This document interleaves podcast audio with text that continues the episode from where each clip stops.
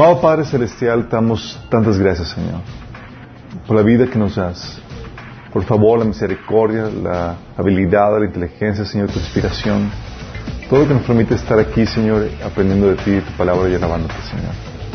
Padre, te ruego que te manifiestes en medio nuestro, Señor, que hables a través de mí, Padre, que pongas en claro mis pensamientos y que las palabras se transmitan, Señor, también con claridad, Señor, con el poder de tu Espíritu Santo.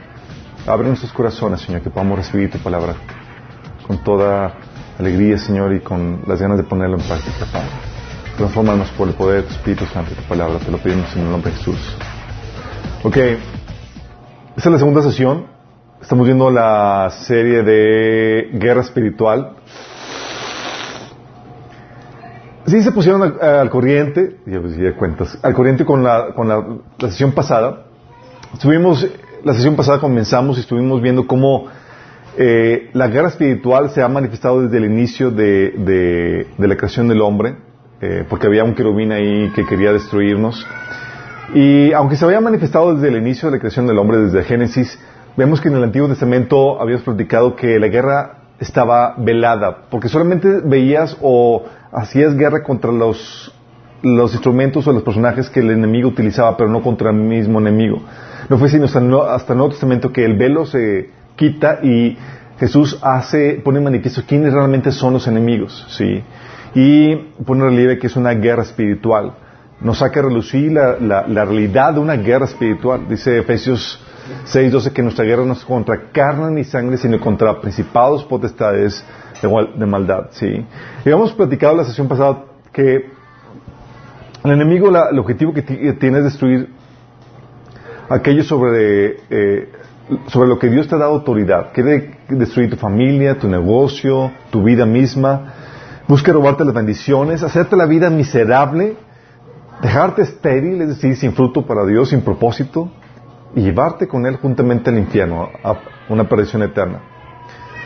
Y habíamos comentado que el enemigo lo va a lograr si no aprendes a pelear, si no aprendes a hacer guerra espiritual. Qué grueso, ¿no? ¿Cómo Dios diseñó esto? Habíamos platicado que la guerra espiritual lo que hace es que saca a relucir quién realmente son de Dios y quién no. Sí, habíamos platicado que por eso Jesús habla de, los vencedores. Eh, porque hay una batalla, la, Pablo le pone como la batalla de la fe, hay una guerra que el enemigo está eh, librando en contra de tu alma y con tal de llevarte a, con él al infierno. ¿sí? Y lo va a lograr, como habíamos comentado, si es que no aprendes a pelear. Eso lo te lleva a la conclusión de que si realmente tú has nacido nuevo, inevitablemente vas a aprender reglas o cuestiones básicas de la guerra espiritual y tienes que aprender eso, ¿sí? Eh, y, y hemos platicado la vez pasada que por la, incon, la, inconsciencia de esta guerra espiritual, el no estar conscientes de que estamos en medio de una guerra espiritual, muchos pierden en la batalla, muchos mueren en medio de la batalla, ¿sí? Yo quiero retomar el, el, tema partiendo de lo que vimos la sesión pasada para hablar y enfocarnos más detalle de nuestro enemigo. ¿sí? Quiero que conozcamos nuestro enemigo en las diferentes formas en las que se presenta y muchos decimos, bueno, que el enemigo, vamos a hablar de, de, Satanás, sí, vamos a hablar de Satanás, pero la Biblia habla de tres tipos de enemigos. Es Satanás y sus huestes de maldad, el mundo y la carne. Son tres presentaciones del enemigo, por así decirlo. Y vamos a comenzar con, con Satanás. La Biblia nos da unos, una vislumbres de lo que fue eh, la situación, la problemática con el enemigo. No nos da detalles, no nos da una situación eh, con mucha información. Y tú puedes ver que, lo, que, eh, lo que Dios nos revela, nos revela eh, incluso entre, entre líneas, porque está hablando de profecías, está hablando de Ezequiel 18, que es un pasaje, y Isaías 14, está hablando de, reyes eh, eh, naturales, pero lo que hace Dios es que está hablando al rey y de repente se salta de los atributos naturales y empieza a hablar al espíritu que gobierna ese rey. Y resulta que es Satanás. Sí. Empieza a sacar, y a sacar revelación acerca de lo que, de lo que eh, eh, de los asuntos que tienen que ver con este eh, ser espiritual que es, el, que es Satanás. Sí. El pasaje que vemos es, vamos a tocar pasajes de Ezequiel 28 y Isaías 60, 14, perdón, Isaías 14, para ver y conocer un poco más de, nuestro enemigo, sí. Ezequiel, Ezequiel 28 del 11 al 14 nos habla de la creación del enemigo. Fíjate lo que habla acerca de esto. Dice, hablando de Satanás, Dios dice, eras un modelo de perfección, lleno de sabiduría y de hermosura perfecta. Estabas en el Edén, en el jardín de Dios, adornado con toda clase de piedras preciosas, rubí, crisólito, jade, topacio, cornalia, jaspe, zafiro, granate y esmeralda. Tus joyas y encajes estaban cubiertos de oro y junto con los primores de los tamboriles y las flautas fueron especialmente preparados para ti desde el día en que fuiste creado. ¡Wow! Fuiste elegido querubín protector porque ah, yo así lo dispuse. Estabas en el santo monte de Dios y caminabas sobre las piedras de fuego. Aquí está hablando antes de la creación del, hombre, está hablando de un escenario espiritual, un mundo espiritual donde eh, los actores principales eran los ángeles, ¿sí? Y está hablando que del enemigo, que Satanás eh, eh, fue como, fue creado, de hecho su nombre original era, Lucifer, era el ser más perfecto en, belleza y en sabiduría. Qué fuerte, ¿no? O sea, sí, no había otro ángel que eh, como él, sí, y luego los, adornos se le, preparó lo mejor de lo mejor en cuanto a la vestimenta y los adornos que llevaría, y también habla de que eh, le fueron preparados tamboriles y flautas, de aquí sacan muchos la, la, concepción de que el enemigo era el líder de alabanza en el cielo, sí, de que la música era una parte de, de, su, de los propósitos de educación, y también te menciona que fue creado como querubín. Ahorita vamos a hablar qué onda con los querubines, sí. Pero está hablando de, su creación este pasaje. Y luego empieza a hablar de que fue creado perfecto, sí, y él, él rondaba en la presencia de Dios en el Edén, en el Edén celestial, no el Edén que, de, que, de, Adán y Eva. Y sucede la, la, problemática que viene en Ezequiel 28 del 11 al 15. Dice, desde el día en que fuiste creado, tu conducta fue irreprochable. Todo iba muy bien o perfecto, sabiduría, bello, sabio, todo. Sí, era el, era el ángel top de todos los ángeles. Sí, era lo, lo de más alto rango. Dice, desde el día en que fuiste creado, tu conducta fue irreprochable. Hasta, chin, el hasta. Hasta que la maldad halló cabida en ti. Isaías 14, del 12 al 14, habla acerca de eso. ¿Qué fue la maldad que surgió en su corazón? Dice, decías en tu corazón, subiré hasta los cielos y levantaré mi trono por encima de las estrellas de Dios. Gobernaré desde el extremo del norte en el monte de los dioses, subiré a la cresta de las más altas nubes, seré semejante al Altísimo. Oh my goodness al parecer quería ocupar el trono de Dios, quería rebelarse en contra de Dios y él sea rey y gobernar y ser la autoridad en el, en, el ámbito celestial. Imagínate, ¿sí? Y lo, grueso de, de este asunto es que él no lo, pensaba hacer solo, ¿sí? Sino que armó una conspiración celestial. Ezequiel 28, 16 dice, por la abundancia de tu comercio, en otra traducción o la palabra puede también traducirse como negociaciones, ¿sí? Por la abundancia de tus negociaciones, de tu tráfico, te llenaste de violencia y pecaste.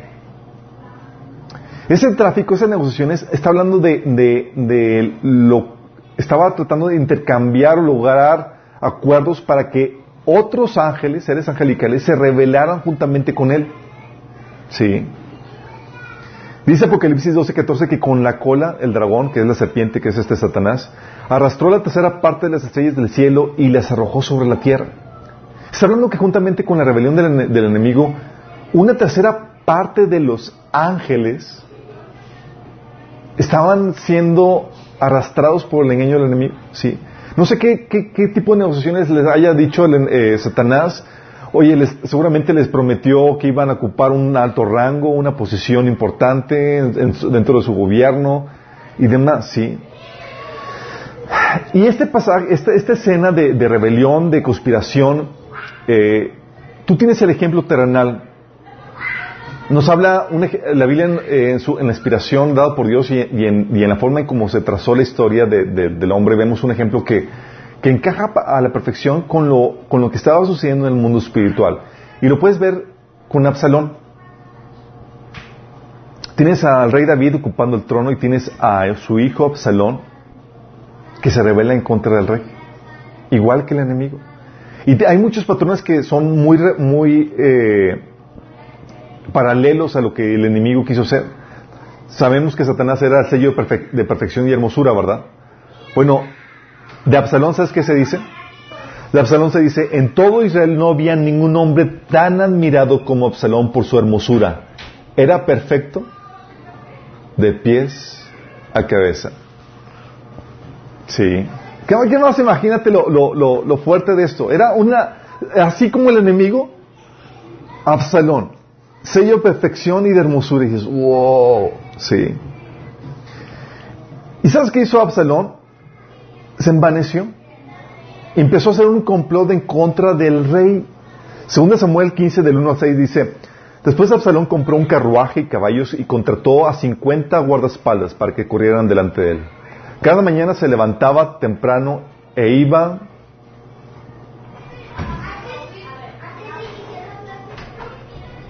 Perdón.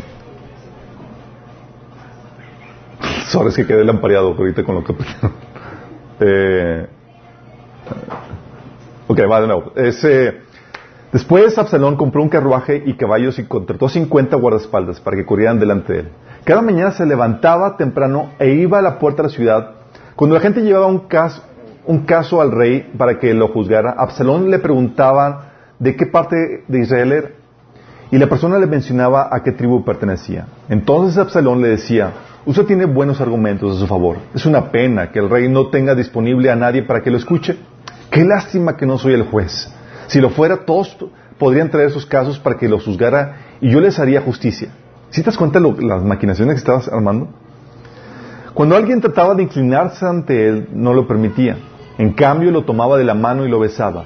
Absalón hacía esto con todos los que venían al rey por justicia y de este modo se robaba el corazón de todo el pueblo de Israel. Lo mismo el enemigo estaba haciendo con los ángeles, imagínate. Sí. Luego dice en, el capítulo 15 del 9 al 13, Absalón se fue a Abrón, pero mientras estaba ahí envió mensajeros secretos a todas las tribus de Israel para iniciar una rebelión contra el rey. Tan pronto como oigan el cuerno de carnero, decía el mensaje, deben decir, Absalón ha sido coronado rey en Hebrón. Absalón llevó consigo a 200 hombres de Jerusalén como invitados, pero ellos no sabían nada de sus, de sus intenciones.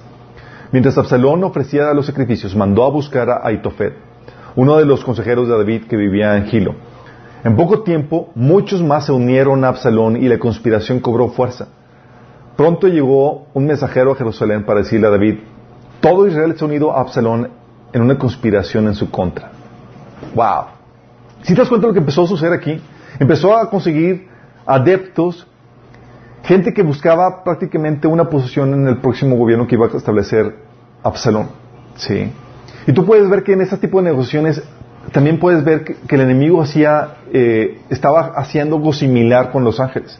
Si no iban los ángeles a seguir a Satanás nada más porque sí, sino había algo que, estaban intercambiando para poder lograr que lo siguieran, ¿sí? Y te preguntas, oye, pero ¿por cuál sería la razón? ¿A quién se le ocurriría en su sano juicio rebelarse en contra del creador del universo, del Dios de dioses? ¿Quién se le ocurriría? Bueno, a nosotros se nos ocurrió. sí, pero aparte de nosotros, en los seres angelicales que están y que vienen el rostro de Dios cara a cara, ¿quién se le ocurriría hacerlo? ¿Por qué lo haría? ¿Cuál sería la razón? Ezequiel 28, 17 nos habla, dice, a causa de, la, de tu hermosura te llenaste de orgullo. A causa de tu esplendor corrompiste tu sabiduría. Por eso te arrojé por tierra y delante de las orillas te expuse en ridículo. Fíjate cómo que habla aquí esto. Habla de que la gloria, la belleza, el esplendor de, Lucifer era tal que él se veía y veía a, Dios y él no veía diferencia alguna. Él decía, Dios y yo somos prácticamente iguales. De tal belleza, de tal gloria, de tal esplendor, imagínate. Lo corrompió su hermosura, le corrompió su esplendor. ¿Sí? ¿Y qué vino? Pues el castigo. Sí, a diferencia de Absalón, que, pudo lograr el, la toma de gobierno, aquí, pues con Dios, sus chicharrones truenan, como dicen, ¿no? Dice el castigo. Isaías 14, digo, Ezequiel 28 del 11 al 19 dice, por eso te expulsé del monte santo como un objeto profano. A ti, querubín protector, te borré de entre las piedras de fuego. Por eso te arrojé por tierra. E Isaías 14, 15 ahonda en cuanto a qué se refiere con tierra. Dice, derribado eres hasta el Seol a los lados del abismo. Cuando habla Seol está hablando del Hades. ¿Sí? Delante de los reyes te expuso al ridículo. Has profanado tus santuarios por la gran, gran cantidad de tus pecados, por tu tráfico corrupto. Por eso hice salir de ti fuego que te devorara. A la vista de todos que, te admiran, te eché por tierra y te reduje a cenizas. Al verte han quedado espantados por todas las naciones que te conocen. Has llegado a un final terrible y ya no volverás a existir. Hablando de naciones angelicales y todo lo que ocasionó la caída de Satanás, ¿sí? Entonces fue expulsado del cielo, derribado hasta el Seol. De hecho, el Seol se convirtió en su cuartel general o donde empezaría a realizar o operar su reino de muerte. Por eso Jesús cuando habla de que las puertas del Hades o del Seol no, prevalecerían contra la iglesia, está hablando de, del reino de las tinieblas, del reino del enemigo, que opera desde ahí, sí, hasta donde llegó. Ese es el personaje principal. Satanás, ¿sí? Y cuando hablamos de Satanás, tenemos que entender que era un ángel de los más alto rango, pero juntamente con él y con la rebelión angelical que hubo, tenemos que entender que hay una, hay una jerarquía angelical, que son ángeles, a partir de la rebelión, ángeles caídos, que se les conoce como demonios.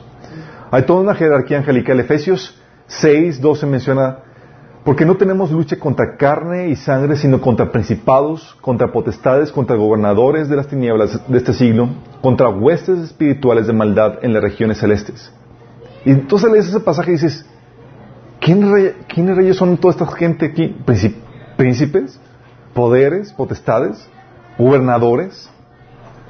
¿Ejércitos espirituales? Es aquí donde Pablo en, su, en la inspiración dada por Dios, te das cuenta que el Señor le revela que hay rangos de autoridad dentro de los ejércitos espirituales, angelicales. Hay diferentes tipos de rangos. Y la Biblia nos saca a relucir que hay diferentes tipos de ángeles. Por ejemplo, la Biblia menciona de querubines. Satanás, de hecho, era un querubín, que seguramente era la posición más alta de eh, ángeles, ¿sí? Eran, los, los querubines eran la guardia personal de Dios, los, que se encargan de proteger la majestad de Dios, la, presencia de Dios. En Génesis 3.24 nos habla de que los querubines protegían el Edén y el árbol de la vida. De hecho, eran las imágenes talladas en el arca, ¿sí? Las imágenes que, estaban arriba del, arca del pacto eran querubines. De hecho, las cortinas del tabernáculo, antes de que Salomón construyera el, el templo, cuando estaban en el desierto, las cortinas del tabernáculo tenían imágenes de querubines plasmadas. De hecho, el velo que separaba el lugar santo del santísimo tenía querubines plasmados en el velo. ¿Sí? Ya con el templo que construyó Salomón, tú ves que las paredes del templo estaban esculpidas con querubines y con árboles frutales y demás. ¿Sí? Y también te menciona que, eh, que también Salomón lo que hizo hacer, mandó esculpir dos querubines de cuatro metros y medio de alto, imagínate, los más tontos ahí. ¿Sí? Y los puso dentro del lugar santísimo. La Biblia menciona que Dios cabalga sobre un querubín.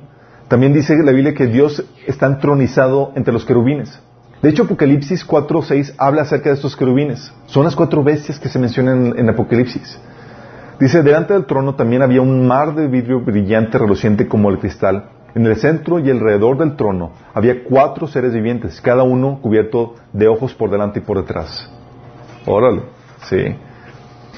Y te mencionan por, la descripción de la visión que tuvo eh, Ezequiel en, su libro. Tú ves que Ezequiel tenía, eh, tuvo la visión de, se le revelaron esos querubines también. Y menciona Ezequiel, al igual que el relato de, de Apocalipsis, que esos seres tenían, estaban llenos de ojos. ¿Te imaginas? Llenos de ojos. O sea, vaya sistema de seguridad, ¿no? Estaban vigilando por todas partes. No se les escapaba nada. Eh, habla que había unas ruedas raras ahí a sus lados, tenían manos de hombre. Eh, Ezequiel te menciona que tenían cuatro caras, una de buey, de hombre, de león y de águila. En la versión de Apocalipsis parecía que hay dos tipos de, querubines. Eh, bueno, la versión de Ezequiel tenían cuatro caras cada uno y tenían cuatro alas. En la versión de Apocalipsis tenían seis alas y nada más un rostro. Y había diferentes tipos. Un rostro de hombre, de águila, de león y de buey. Sí. Todos tenemos esos seres angelicales. La menciona, menciona que Satanás fue creado como un querubín protector. Era quien se encargaba de la posición más importante que era guardar la presencia de Dios, sí, proteger a Dios mismo. ¿Te imaginas? Era rango más alto. ¿Se acuerdan cuando Jesús habló de, que el hombre más importante que había existido hasta ese momento era Juan el Bautista? ¿Se acuerdan? Y Juan el Bautista no hizo ningún milagro, no resucitó a nadie, no... Y sin embargo Jesús se refirió a Juan el Bautista como el hombre más importante de todo el Antiguo Testamento, mayor que Abraham, mayor que eh, eh, Elías, Eliseo, Moisés, todos ellos. Y la razón de ser porque a él le tocó servir al Mesías. ¿Sí? El trato directo, el rango de posición era, como te toca a ti servir a Dios mismo encarnado, tú eres el top. Imagínate. A estos seres angelicales les, toca servir directamente a Dios, su presencia. Tienes entonces que querubines seguramente es del, rango más, más alto. Por eso, eh, cuando seguramente dicen muchos que por causa de esto, de que el querubín era, eh, era, Satanás era un querubín, en una contienda que tenían Miguel con Satanás, como Satanás era antes del alto, el rango, alto rango, incluso el de todavía le guardaba respeto. Sí, por la autoridad que no estuvo. Dice Judas 1 del 8 9, dice, de la misma manera, estos individuos llevados por delirios contaminan su cuerpo desprecian la autoridad y maldicen a los seres celestiales. Está hablando de falsos cristianos eh, que se habían infiltrado en la iglesia. Versículo 9. Ni siquiera el arcángel Miguel, cuando argumentaba con el diablo, disputándole el cuerpo de Moisés, se atrevió a pronunciar contra el juicio de maldición, sino que dijo que el Señor te reprenda. Si hablan, ¿cómo que, como que reconocía la autoridad que una, que una vez tuvo o ejerció el enemigo? O sea, es que alguien de mayor autoridad que, te reprenda, sí que es Dios mismo. Porque Miguel resulta que pertenecía a otro rango de angelical, que son el rango de, de arcángeles, o lo que es lo mismo, principados. Miguel era un principado, un príncipe entre los ángeles. Sí. Dice Daniel 10 del 12 al 13 y versículo 20 dice, entonces Dios entonces dijo, no tengas miedo, Daniel. Desde el primer día en que comenzaste a orar para recibir entendimiento y humillarte delante de tu Dios, tu petición fue escuchada en el cielo. He venido en respuesta a tu oración. Pero durante 21 días, el espíritu príncipe del reino de Persia me impidió el paso. Si te das cuenta de lo que está sucediendo aquí, está hablando de un ángel que se le presenta a Daniel y que le dice, es que me tarde en llegar. ¿Por qué? Porque un príncipe, el príncipe de Persia, un ser espiritual que es un principado, me bloqueó el camino. Y pues nos agarramos aquí y agarró el principio de la cosa. Entonces imagínate la revelación y dices, y Daniel, ¿qué, rayos está sucediendo aquí? Sí. Dice, pero durante 21 días el espíritu príncipe del reino de Persia me impidió el paso. Entonces vino a ayudarme Miguel, uno de los arcángeles. En otra versión dice, uno de los principales príncipes. Sí. Arcángel es, el, es un principado, es un príncipe angelical. Se lo dejé ahí con el espíritu príncipe del reino de Persia. Tú tienes que, un príncipe es una persona, es un ser angelical que gobierna sobre naciones. De hecho, el arcángel Miguel es encargado de, guardar o gobernar sobre Israel. ¿Sí sabían? Es el ángel asignado al pueblo de Israel. Órale. sí. Y aquí habla de otro príncipe asignado al reino de Persia. Y luego más adelante dice, Pronto debo regresar a luchar contra el, espíritu, contra el espíritu príncipe del reino de Persia y después de eso vendrá el espíritu príncipe del reino de Grecia. Vóyteles. Si estás dándote cuenta de, lo, de, lo, que está sucediendo, estás hablando de jerarquías angelicales de, gobernadores, príncipes y demás. De hecho, otro, otro rango, otra posición de angelicales son los serafines. Son los serafines, son los que vio Isaías, el, que le chicharronó, la, chicharronó la, la boca, ¿se acuerdan? Dice, oh, soy, soy pecador y he visto, eh, porque soy de labios impuros. Ah, eres de labios impuros, tómale. soy en Isaías, capítulo 6. Ese, ese ser angelical no era un querubín, era un serafín, ¿sí? no, no sé qué onda con ellos, pero eh, son diferentes. Entonces tenemos serafines, gobernantes, eh, este, Pablo habla de gobernantes, y también habla, habla gente, ves en la Biblia y estudia la Biblia, ves que hay, que son los, como quien dice, los, los peones, eh, los que están en la batalla frontal uno a uno, serían los, los espíritus inmundos. ¿Sabes? Con respecto a los espíritus inmundos, hay quienes dicen, los estudiosos, que saben más de, esto, que se han metido, ellos sacan, tienen la teoría de que los espíritus inmundos son los espíritus de los, de los demonios que encarnaron a los Nephilim en Génesis capítulo 6 y aún posterior, ¿sí? Como no eran humanos, no podían ir al, no iban al cielo ni iban a son los Nephilim, chicos, son, eh, son eh, seres humanos, por así decirlo, humanoides, que condene alterado, que no, que no lo ocupa un, eh, un, espíritu humano, sino que lo ocupa un demonio. Cuando muere el Nephilim, esos estudiosos dicen que se convierten en espíritus inmundos, ¿sí? son esa jerarquía de, demonios que fueron una vez encarnados y que, que murieron, los Nephilim, y que andan rondando la tierra. Y son los que buscan poseer a la gente. ¿sí? De hecho, típicamente ves en la Biblia que son liberados de espíritus inmundos. Muchos dicen que son ese tipo de, jerarquía de demonios. Son los que habitaron a esos Nephilim. ¿sí? Interesante. Sean o no eso, son espíritus malos. ¿Sale? Y esos eh, es toda esta hueste de, angelical, chicos, de Satanás y sus huestes de maldad con diferentes rangos de posición y demás, operan en una dimensión paralela a la nuestra.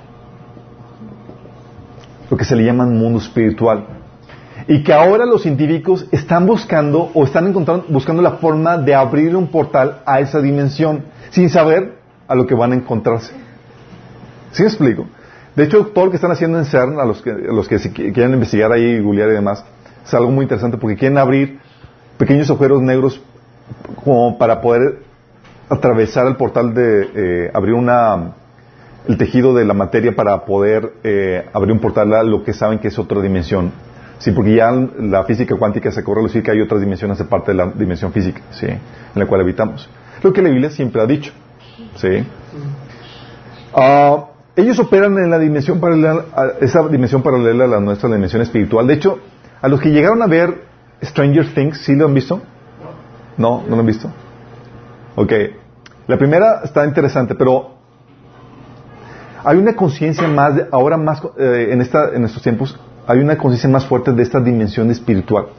Stranger Things habla de la teoría, habla, expone esta, este, conocimiento, ¿sí? de cómo está un mundo eh, físico, pero paralelo a este, como que negativo, hay un mundo espiritual en donde operan criaturas espirituales y otro tipo de, criaturas. Bueno, aquí está hablando de, seres espirituales. Efesios 2.2 dice, habla de esto, dice, en los cuales anduviste en otro tiempo, hablando de los cristianos que, ya se entregaron al Señor, dice, siguiendo la corriente de este mundo, conforme al príncipe de la potestad del aire, el espíritu que opera en los hijos de desobediencia. Fíjate cómo él habla al enemigo como el príncipe de la potestad del aire. ¿Por qué el aire? Porque él, opera en esta atmósfera en, la que, eh, atmósfera en la cual nosotros vivimos, pero en una dimensión paralela. De hecho, ¿se acuerdan cuando Satanás se presentó ante Job? Cuando se presentó ante Job le dice, Señor, ¿dónde vienes? Y Satanás le dice, vengo de rondar la tierra y de recorrerla de un extremo a otro. Mm. Porque Él está rondando aquí, pero tú no lo ves que está bien, porque está en una dimensión paralela. Sí, el mundo espiritual. Y ellos operan en la tierra. ¿Saben qué hacen? La, la Biblia te enseña que estos demonios, estos seres espirituales, hablan a personas, inspiran a la gente, o sea, hablan, hablan a la mente, guían, impulsan a las personas, manipulan eh, emociones, despiertan deseos, poseen por completo o parcialmente a las personas, pueden dar habilidades paranormales, pueden manifestarse físicamente, pueden teletransportar personas, pueden causar enfermedades, desastres naturales y se pueden encarnar. Sí, los pasajes, como es un estudio más largo, están ahí publicados en el estudio para que sí. Es Guerra Espiritual 2. Ahí vienen todos los pasajes para los que quieran mandar en eso. Sí, también el, eh, se complementa esto con lo que estamos viendo con el taller de perturbación y posesión demoníaca. Pero nada más imagínate, esto es lo que hacen los, estos seres espirituales. Este es el primer enemigo que tenemos. Toda esta hueste de maldad que no vemos, que es espiritual y con la cual tenemos que enfrentarnos. Y que hay diferentes rangos. Hay gobernantes, príncipes y de todo tipo. ¿sí? No sabemos cuántos rangos hay. Y la Biblia para evitarnos morbo, morbo y meternos en todo eso no nos dan mucha información al respecto, más que la que necesitamos. ¿sí? Porque hay gente que se desvía y empieza a rendir culto a los ángeles. ¿sí? Se quedan fascinados con eso. Y acuérdense, esta revelación, este entendimiento puede destraviar a la gente porque, ¿se acuerdan? Estamos hablando de Juan, el, eh, el discípulo de Cristo, que vio a Jesús, que convivió con él y que escribió Apocalipsis. Vio un ángel. Vio un ángel y con toda la revelación y, y siendo un apóstol de Dios, se le postra y lo empieza a orar. Así de majestuosos son, así de impresionantes son. Causan e inspiran adoración. Así de impresionante, imagínate. ¿Sí? Por eso el Señor, el Señor nos, limitó el conocimiento y no nos permite que tengamos mucho contacto con ellos. Ahí te me puedes extraviar. ¿Sale? Todos tenemos a los seres angelicales, Satanás y sus demonios, que son el primer enemigo con el cual tenemos que librar la lucha espiritual. Pero no queda solamente con eso. ¿Sí? Tenemos otra otro enemigo que se presenta como lo que la Biblia llama el mundo. ¿Sí?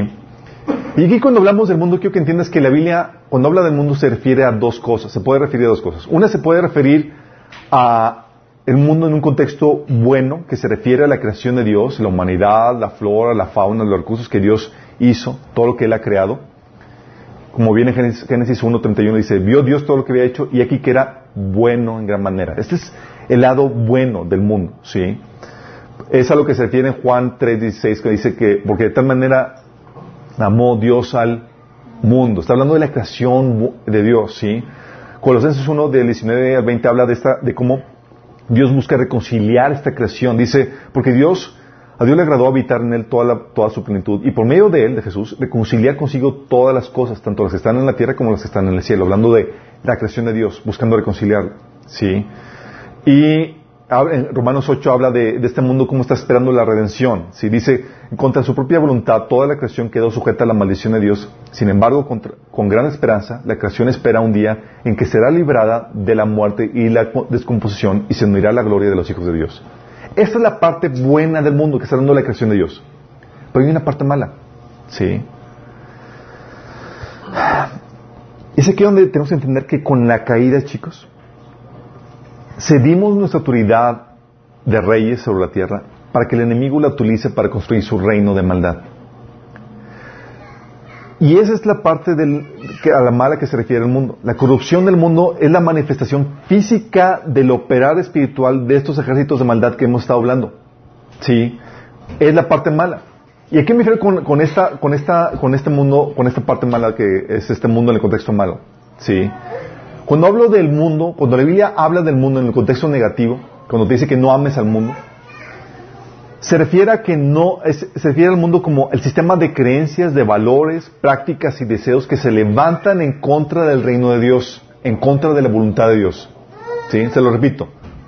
Ese sistema de creencias, valores, prácticas y deseos que se levantan en contra de la voluntad de Dios. ¿Sí? Es a este mundo, a este sistema que se levanta en contra de Dios, que Pablo habla de que no ames, no lo debes amar. Dice, Juan 2 del 15 al 17, no amen este mundo ni las cosas que les ofrece. ¿Sí? Porque cuando aman al mundo no tienen el amor del Padre en ustedes. ¿Sí explico? Es este mundo al que está hablando Dios. Pues el mundo solo ofrece un intenso deseo por el placer físico, un deseo insaciable por todo lo que vemos y el orgullo de nuestros logros y posesiones. Nada de eso proviene del Padre, sino que viene del mundo. Y este mundo se acaba junto con todo lo que la gente tanto desea. Entonces aquí está hablando de este sistema de creencias, valores, prácticas que se levantan en contra de la voluntad de Dios. Y esto Juan te dice, no tienes prohibido amarlo, ¿sí?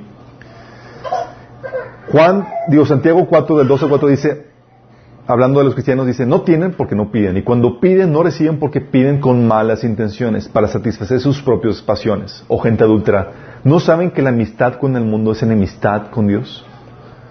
Si alguien quiere ser amigo del mundo, se vuelve enemigo de Dios. A este es el mundo que se refiere.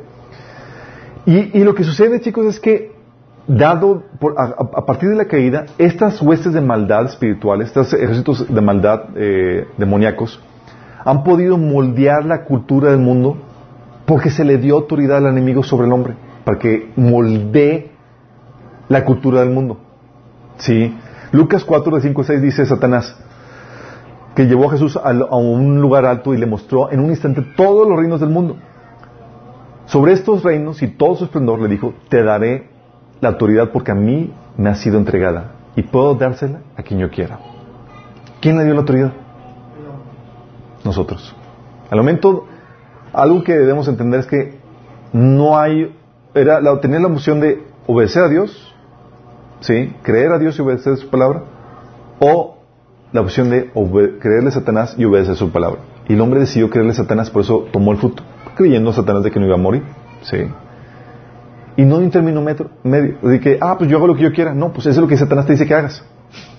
¿Sí? Cuando tú haces lo que tú quieras, estás haciendo la voluntad del enemigo. ¿Se me explico? Está siendo esclavo del enemigo. Entonces aquí el enemigo está hablando de que, hey, a mí me ha sido, me ha sido entregada estos reinos. Y cuando está hablando de que ha sido entregado, está hablando de que Él es el príncipe de este mundo. Y como es lo que, eso, Jesús, de hecho, se refiere a Satanás como el príncipe de este mundo en Juan 12, 21 y Juan 14, 30 y Juan 16, del 8 al 11. Habla de que el enemigo, Satanás, es el príncipe de este mundo. Y como príncipe de este mundo, Él moldea la cultura, los valores y las creencias de este mundo y plasma los suyos. De hecho, cuando platicamos el tema de la sabiduría culta, una aplicación que, en un estudio que dimos, hablamos de que en este mundo lo que hizo el enemigo es plasmar la filosofía y lo que el enemigo aprendió durante la era angelical, que era una revelación incompleta. Sí. Y tú ves cómo opera el mundo y todo demás, y tiene que ver con lo que Satanás aprendió en la era angelical. Sí. Y esa en la era angelical no había, no estaba dado toda la revelación y todo el entendimiento. Dicho dice Dios en, Job que encontró necedad en sus ángeles. Sí. O sea, no estaban, no tenían toda la sabiduría, no tenían todo el entendimiento. Sí. ¿Y qué hace el enemigo? Entonces, el enemigo plasma eh, su cultura, su, su, eh, sus valores en, esta, en este mundo. ¿Sí? ¿Qué hace? Inspira y guía la cultura. Efesios 2 del 1 al 2 dice, y Él os dio vida a vosotros cuando estabais muertos en vuestros delitos y pecados, en los cuales anduvisteis en otro tiempo, siguiendo la corriente de este mundo.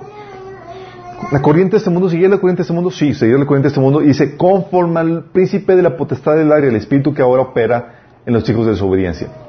La nueva traducción viviente te lo pone de esta manera. Te dice, antes ustedes estaban muertos a causa de su desobediencia y sus muchos pecados. Vivían en pecado, igual que el resto de la gente, obedeciendo al diablo, el líder de los poderes del mundo invisible, quien es el espíritu que actúa en el corazón de los que se niegan a obedecer a Dios. Hablando de que el enemigo estaba moldeando o guiando los corazones de la gente que no cree en Dios. Y él estaba dirigiendo la cultura. ¿Sí? ¿Y cómo se manifiesta este mundo? Se manifiesta con valores equivocados, por eso Jesús hablaba, decía esto, decía, lo que los hombres tienen por sublime delante de Dios es abominación. Sí, ¿qué onda, Señor? Sí, hablando de que es una cultura diferente. Se contrapone a la Dios, eso, viene en Lucas 16, 15. Es una cultura que fomenta el pecado. Romanos 1.32, hablando de los que están en pecado, dice, ¿saben bien que el justo juicio, decreto de Dios es que quienes practican tales cosas merecen la muerte? Sin embargo, no solo siguen practicándolas, sino que incluso prueban a quienes la practican. Si te has preguntado, oye, ¿por qué en este mundo se fomenta el pecado y no los valores? ¿Y por qué hay una lucha en contra de, de los que somos así conservadores y eso? Ya sabes por qué. Hay huestes de maldad que están guiando el corazón de los hombres para que se desvíen, para que fomentar el pecado. Y eso, esa cultura del mundo tú la ves también de esta forma. La ves porque se niegan a escuchar el mensaje de Dios. ¿Sí? Primera Juan 4 del 5 al 6 dice, ellos son del mundo, por eso hablan del mundo y el mundo los oye. Entonces, si tú vas a hablarle el mismo paradigma del mundo, con los mismos valores, con las mismas inquietudes, el mundo te va a escuchar. ¿Sí? Nosotros somos de Dios y el que conoce a Dios nos oye. El que no es de Dios no nos oye. ¿Sí? ¿Saben? Por esta es la problemática que, tengo con, iglesias que dicen, es que son, iglesias más amigables para la gente inconversa. Sí, iglesias amigables para la gente inconversa. Dices, ¿qué onda con eso? Como que no las hace sentir incómodas y de hecho las apapachan en lo que están haciendo y demás. Sí. Es un, es un peligro, sí, porque aquí te advierte, te advierte el autor de, Juan, eh, inspirado por el Espíritu Santo, que, que el mundo simplemente va a escuchar las cosas, los valores, las creencias que van de acuerdo a sus creencias. Sí. Y por eso el mundo los va a escuchar. O sea, tú tienes que hablarle desde el paradigma, desde el punto de vista del mundo, para que la gente te escuche. Sí. Tienes que hablarle, por ejemplo, el mundo eh, persigue los deseos de, la vanagloria de esta vida, cómo ser exitoso aquí y allá. Si tú le hablas eso, te va a escuchar. Sí.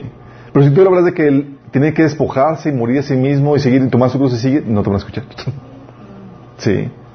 Sí. Les da lo que ellos quieren y muchas, muchas, eso es lo que sucede en las iglesias. Les hablan del mundo, pero hacen que la fe cristiana se convierta en un instrumento para conseguir lo que el mundo ofrece.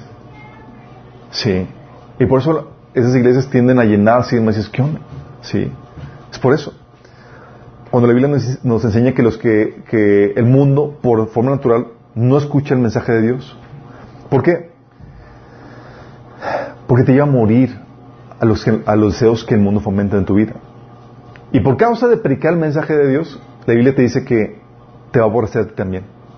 Juan 7:7 te dice, dice Jesús, el mundo no tiene motivos para aborrecerlos a ustedes. A mí, sin embargo, me aborrece porque yo testifico que sus obras son malas. O sea, vas a ser un personaje incómodo para el mundo. Sí. Porque tú no encajas. Sí. Incluso te van a llegar a insultar por tu estilo de vida. Primera Pedro 4.4 dice, a ellos les parece extraño que ustedes ya no corran con ellos en, ese mismo desenfreno de inmoralidad y por eso los insultan. Sí, oye, ya no hacen las mismas cosas que ellos y te tachan de santurrón, de, de fanático, de lo que tú quieras. Por eso, la Biblia nos, da esta advertencia, chicos. Nos dice, hay de vosotros cuando todos los hombres hablen bien de vosotros, porque así hacían sus padres con los falsos profetas. ¿Por qué? Porque Satanás es el príncipe de este mundo. Él todavía tiene control de la cultura de este mundo.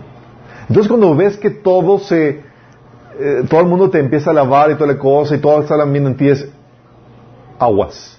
Si el mundo te alaba o el mundo te acepta y no tiene nada en contra tuya, es que seguramente porque tú eres parte del mundo. Y ni siquiera te das cuenta de eso. Sí, así de fuerte es esto. Esto es un, otro frente de batalla. Este frente de batalla, podemos decirlo que es la cultura de todo el sistema que el enemigo ha creado y que ya está, puesto, está puesto en marcha. Ya puso la maquinaria a funcionar, ya la gente ya puso el sistema de creencias, ya puso el sistema de valores y la gente opera de esa forma. Entonces ahí tiene la, guerra espiritual que se lleva a cabo de forma frontal con el enemigo y lo otro con el sistema que el enemigo ya puso en marcha. ¿Sí? Hay muchas cosas que el enemigo ya no hace.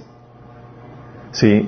Y, tú lo ves porque ya cómo en las cosas que se llevan a cabo en la cultura, cómo se lleva, lleva a cabo. El tipo de música que exalta el pecado, películas, eh, ideologías, frases, creencias, prácticas que van en contra del enemigo y que en contra del conocimiento de Dios. Y ese es un frente que tenemos que pelear. De hecho, tuvimos una serie que se llama Apartados, en la que vemos a detalle cómo se pelea este, cómo se, gana la, la, batalla contra del mundo. Sí. Y por último, tenemos a nuestro otro enemigo, tenemos a los seres angelicales, caídos que se rebelaron contra Dios, que son los demonios. Tienes al mundo, ¿sí? todo el sistema de creencias, prácticas y cultura que se levante contra el conocimiento de Dios. Y esta parte es la que parte que a veces no, no nos damos cuenta, pero es muy real, que es nuestra naturaleza pecaminosa. Chamble. Lo que la Biblia llama en la versión Reina Valera la carne. ¿Sí han escuchado qué onda con la carne? Con la carne no se refiere a tu físico. Está hablando de una naturaleza pecaminosa. Es una corrupción de adentro. Es una tendencia natural al pecado. ¿Sí? Te lo pone Pablo en Romanos 7 del 14 al 24 de esta forma. Dice, por tanto, el problema no es con la ley, porque la ley es buena y espiritual. El problema está en mí porque soy humano, un esclavo del pecado. Fíjate cómo se pone. Se pone él mismo como un esclavo del pecado. Realmente no me entiendo a mí mismo, porque, quiero hacer lo que es correcto, pero no lo hago. ¿Alguien le ha pasado? Eso que te ha pasado, que experimentas, que, ¿sabes qué es? Es la... ¡ah! es como que te levantas que la mañana y dices, quiero, quiero hacer mi tiempo devocional, pero ah, un poquito más. Y, y sabes, pero te gana la camita. Sí. Bueno, es esa la naturaleza pecaminosa. Dice, realmente no me entiendo a mí mismo porque quiero hacer lo que es correcto, pero no lo hago. En cambio, hago lo que odio. Pero si yo sé lo que, lo que hago está mal, esto demuestra que estoy de acuerdo con la ley, que la ley es buena. Entonces no soy el que Dice, entonces no soy yo el que hace lo que está mal, sino el pecado que vive en mí. Fíjate cómo lo pone. Hay, hay una naturaleza pecaminosa, hay pecado dentro de ti que vive. Sí. Dice, yo sé que en mí, es decir, en mi naturaleza pecaminosa, no existe nada bueno. Quiero hacer lo que es correcto, pero no puedo. Quiero hacer lo que es bueno, pero no lo hago. Quiero hacer lo que está, no quiero hacer lo que está mal, pero lo hago. Ahora, si hago lo que no quiero hacer, realmente no soy yo el que hace lo que está mal, sino el pecado que vive en mí. He descubierto el siguiente principio de vida, que cuando quiero hacer lo que es correcto, no puedo evitar hacer lo que está mal. Amo la ley de Dios con todo mi corazón, pero hay otro poder dentro de mí que está en guerra con mi mente. Ese poder me esclaviza al pecado que todavía está dentro de mí. Soy un pobre desgraciado. ¿Quién me libertará de esta vida dominada por el pecado y la muerte? Uh. Si, te das cuenta la, la, lucha que está viendo aquí, está hablando Pablo de su experiencia con, el, con la naturaleza pecaminosa antes de su encuentro con Cristo. ¿Sí? Esta experiencia, este encuentro con la naturaleza pecaminosa te lleva a vivir una vida en donde el pecado siempre gana en tu vida. Sí, y eres dominado por el pecado. De hecho, Romanos 8, del 5 al 8, te lo pone de esta manera. Dice, los que viven conforme a la naturaleza pecaminosa fijan la mente en los deseos de tal naturaleza. En cambio, los que viven conforme al Espíritu fijan la mente en los deseos del Espíritu. La mentalidad pecaminosa es muerte, mientras que la mentalidad que proviene del Espíritu es vida y paz. La mentalidad pecaminosa es enemiga de Dios, pues no se somete a la ley de Dios ni es capaz de hacerlo. ¿Sí te das cuenta? Dice, no puedes someterte a la ley de Dios. Si los que viven según la naturaleza pecaminosa no pueden agradar a Dios. Esta estatus en la que está el hombre sin conocer a Cristo, te está diciendo, no puede someterse a la ley de Dios, a las demandas que Dios pone. Te has encontrado gente buena que dices, qué buena es esta persona, y que nada más le falta ser cristiano. ¿Sí? Si algo eh, ha sucedido con los seres humanos que nos hemos convertido en expertos de la apariencia. Y mostramos apariencias de piedad, pero le das tantito y te das cuenta de que hay problemas de pecado de muchas formas. ¿Sí? Y es porque la única forma en la que una persona puede ser genuinamente bueno es solamente con Cristo. Sin Cristo, tú vives una, esta vida dominada por el pecado. ¿Sí? Porque hay una naturaleza pecaminosa que está dentro de ti. Oye, cuando llegas a Cristo, ¿qué pasa? Bueno, cuando llegas a Cristo, lo que hace es que no desaparece la naturaleza pecaminosa. Qué padre sería que desapareciera, ¿no? Cuando llegas a Cristo, lo que hace es que te pone Dios su naturaleza para que haya un conflicto dentro de ti, para que te pone deseos que van en contra de naturaleza pecaminosa y no solamente te pone los deseos, te pone también el poder para poderlo vencer. Sí. Si es que tú tienes una actitud correcta de arrepentimiento. Es decir, si es que quieres agradar a Dios. Entonces dentro de ti hay una guerra, y ahorita vamos a hablar acerca de esa guerra. Pero esta forma, esta naturaleza pecaminosa es la forma en la que vive cualquier persona sin Cristo. Efesios 2.3 dice, dice, es la, uh, dice, es la forma en que todos vivíamos en el pasado, siguiendo los deseos de nuestra, nuestras pasiones y la inclinación de nuestra naturaleza pecaminosa. Por nuestra propia naturaleza éramos, éramos objetos de enojo de Dios, igual que los demás. Otra versión te lo pone de esta forma, dice, en ese tiempo también nosotros vivíamos como ellos, impulsados por nuestros deseos pecaminosos, siguiendo nuestra propia voluntad y nuestros propios propósitos. Como los demás, éramos por naturaleza objeto de la ira de Dios. Fíjate cómo lo maneja aquí. Éramos motivados por nuestros propios deseos y propósitos. Esa, esa frase se traduce en otras versiones como concupiscencia. ¿Saben qué es la concupiscencia? Son los deseos pecaminosos. Esa naturaleza pecaminosa te daba deseos pecaminosos. ¿Sí? Y cuando tú no entiendes eso, cuando llegas a Cristo y escuchas que Dios te va a conceder los deseos de tu corazón, todos dicen, eh, aleluya. Pero, sí, pero lo, que, lo que debes entender es que Dios que quiere es cambiar tus deseos, reformarlos. Por eso te lleva a morir a ti mismo. morir de esos deseos para darte otros nuevos deseos.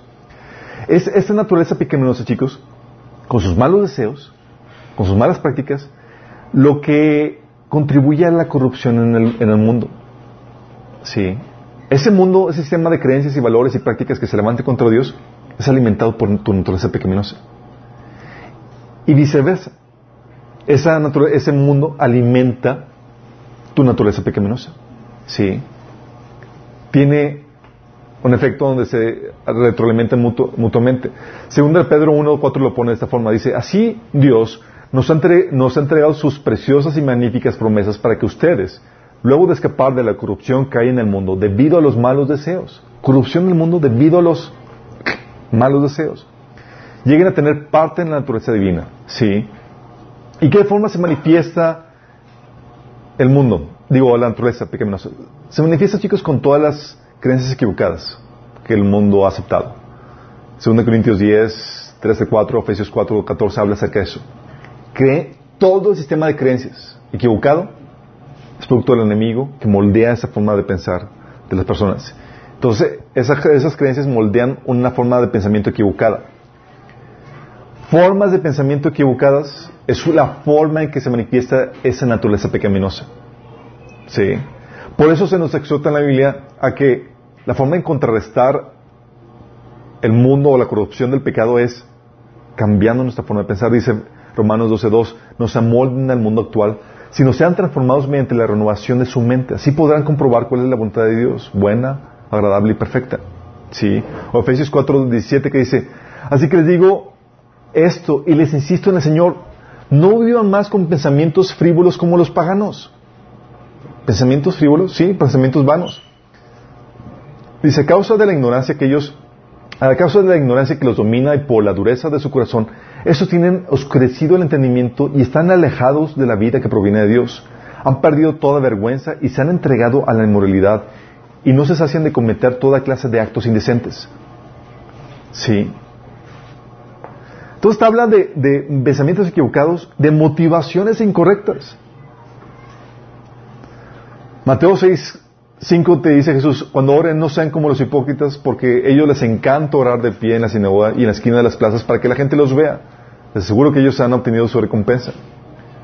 Y esa es la forma de operar de la gente, hacer las cosas para que la gente los vea. Y el Señor nos lleva a cambiar eso. Sí. Nos pone también el mundo metas equivocadas. Los deseos de la carne, la vanagloria de esta vida, que viene en primera de Juan 2, 15 y 16. Y nos habla la Biblia a cambiar las metas que pone el mundo por metas en el cielo. Sí. Por los 3 de 1 al 2 dice, si puedes haber resucitado en Cristo, buscad las cosas de arriba donde está Cristo sentado a la diestra de Dios. Poned la mira en las cosas de arriba, no en las de la tierra.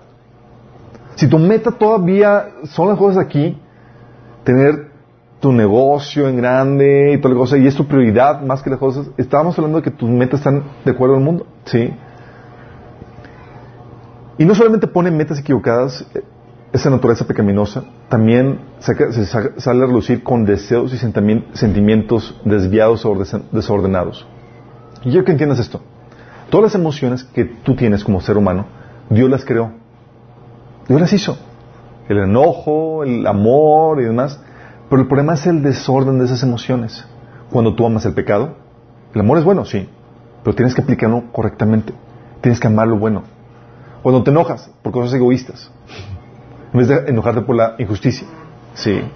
Cuando sientes odio, el odio no está malo en sí mismo. Pero debes odiar el pecado. Sí. Entonces, lo que tienes son emociones desordenadas.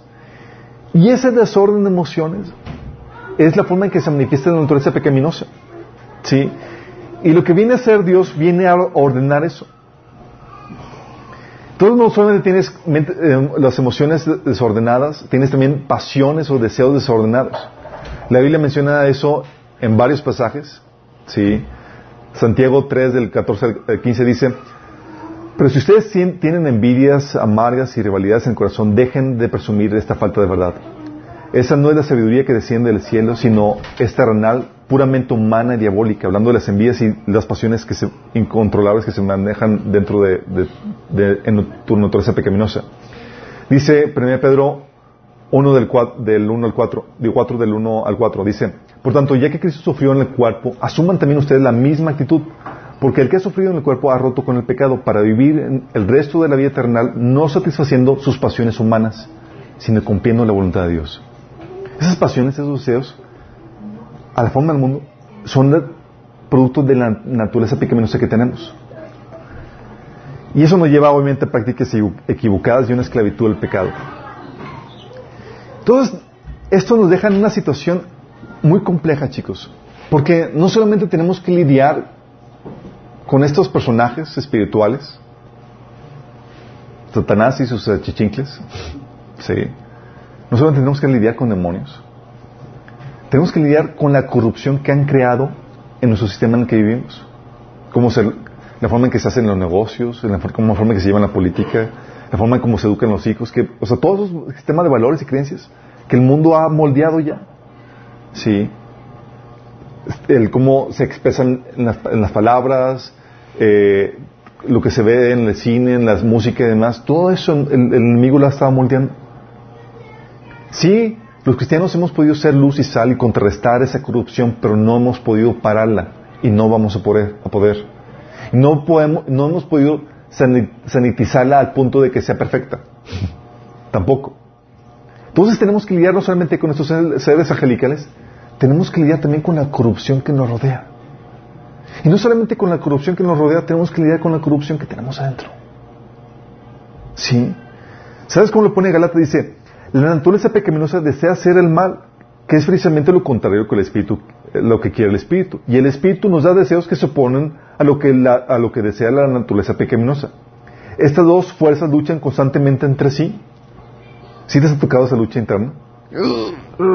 Sí, perdono, no perdono. ¿Estás ahí batallando con eso? O sea, tenemos que lidiar, sí nos damos cuenta de la problemática, tenemos que lidiar con corrupción adentro, corrupción afuera y estos personajes.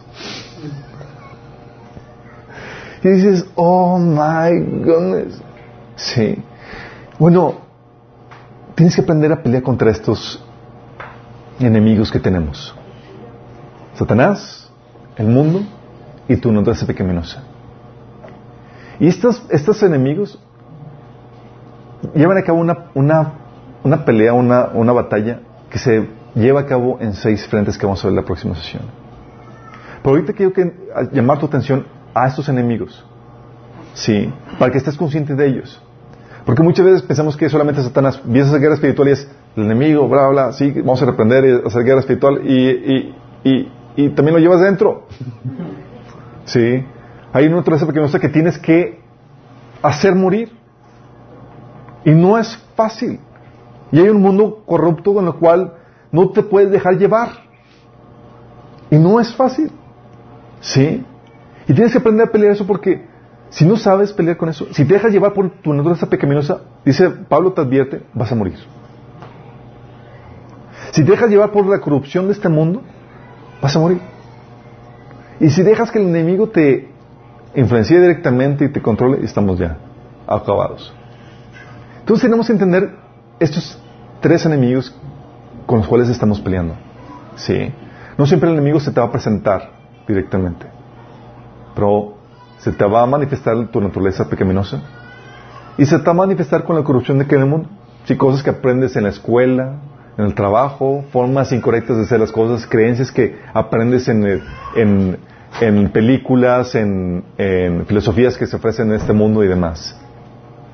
Y tú debes estar en guardia, sabiendo cómo pelear esto. ¿Cómo se pelea? Se pelean siete frentes y vamos a verlos en la siguiente sesión. En este, por pronto, ya sabes, ya ubicas a tus enemigos. Sí, ya no, ya no ves demonios en todas partes, ahora vemos y ubicamos que no solamente es Satanás, sino ya es la maquinaria que puso con la corrupción del mundo, o simplemente lo que llevas dentro. Sí, esa naturaleza pecaminosa que todavía tenemos. Y que, gracias a Dios, nos va a quitar cuando se consuma nuestra redención. Sí. Va a llegar un punto y no vamos a tener que lidiar con eso. Sí, vamos a ser perfectos como Él es perfecto. En el Inter, a batallarle, chicos. a pelear la guerra espiritual. Sí. Y yo soy un llamado a los que nos están sintonizando. Si tal vez tú no estás dentro de esta batalla, tal vez estás viviendo cómodo, dejándote llevar por los deseos que el mundo eh, te pone, dejándote llevar por tus pasiones pecaminosas. Pero yo te quiero invitar a que vengas a experimentar ese tipo de vida que el Señor da. Es mejor. No causa destrucción, trae orden y armonía contigo mismo, con Dios y con tu, con tu entorno. ¿Sí? Lo mejor todo, te da perdón, te da vida eterna y una relación con el Dios Todopoderoso. Si quieres restaurar tu relación con Dios, Dios te dio la provisión para lograr eso. Él pagó el precio de tus pecados, lo que tus pecados merecían, Él los pagó por ti en la cruz. Y te da acceso al perdón de pecados si tan solo estás dispuesto a arrepentirte de tus pecados, es decir, dispuesto a abandonarlos. Y si crees que Jesús murió por ti en la cruz y que resucitó. Si crees eso, y estás dispuesto a arrepentirte, te invito a que hagas una oración donde le pides al Señor que te salve. Donde ahí cierras tus ojos y le dices, Señor Jesús, en esta tarde te quiero entregar mi vida. Quiero que la tomes, Señor, que perdones todos mis pecados. Yo quiero que vengas a reinar en mí y te conviertas en mi Señor y mi Salvador. Yo creo que moriste por mí en la cruz y que resucitaste para el perdón de mis pecados. Y te confieso como el Señor de mi vida, de ahora y para siempre. Si tú hiciste esta oración y fue genuino, va a manifestarse. Dice la que debes demostrar frutos que demuestren tu arrepentimiento, para saber que realmente fue genuino. Si fue genuino, vas a conservarte y vas a mantenerte en esos frutos. Uno de esos frutos es de congregarte y empezar a leer la Biblia. Si no hay ni siquiera esto, sabes que fue una mera oración, ¿sí? que no tiene resultado. Todos los demás, ¿estamos listos ya ubicando los personajes? Sí. Ahora entienden por qué, por más que dependían del enemigo, no funcionaban las cosas. Resulta que era un asunto de que tienes que morir a la naturaleza pecaminosa. Sí. ¿Cómo hay, tienes que hacer cosas para ejercitarte en ese sentido? Y vamos a ver todas esas cuestiones, sí. La próxima sesión, Dios mío. Amado Padre Celestial, te damos gracias, Señor, porque tu sabiduría, Señor, en tu palabra, nos revela, Señor, cómo se se libre esta batalla espiritual que todos estamos luchando, Señor. Padre, te rogamos que tú nos des esta sabiduría, este entendimiento, Señor, para librar la batalla que libramos todos, Señor. Para vencerla, Señor, en tu nombre. Señor, queremos llegar hasta el fin, Señor. No queremos ser víctimas de nuestra carnalidad. No queremos ser víctimas del, del mundo, Señor. No queremos ser víctimas del enemigo, Padre. Al contrario, queremos vencer, Señor, así como tú venciste, Padre. Dice tu palabra, Señor, que es nuestra fe la que vence al mundo, Señor. Y queremos que nos ayudes a mantenernos en esa fe hasta el final. Te lo pedimos, Señor, en nombre de Jesús.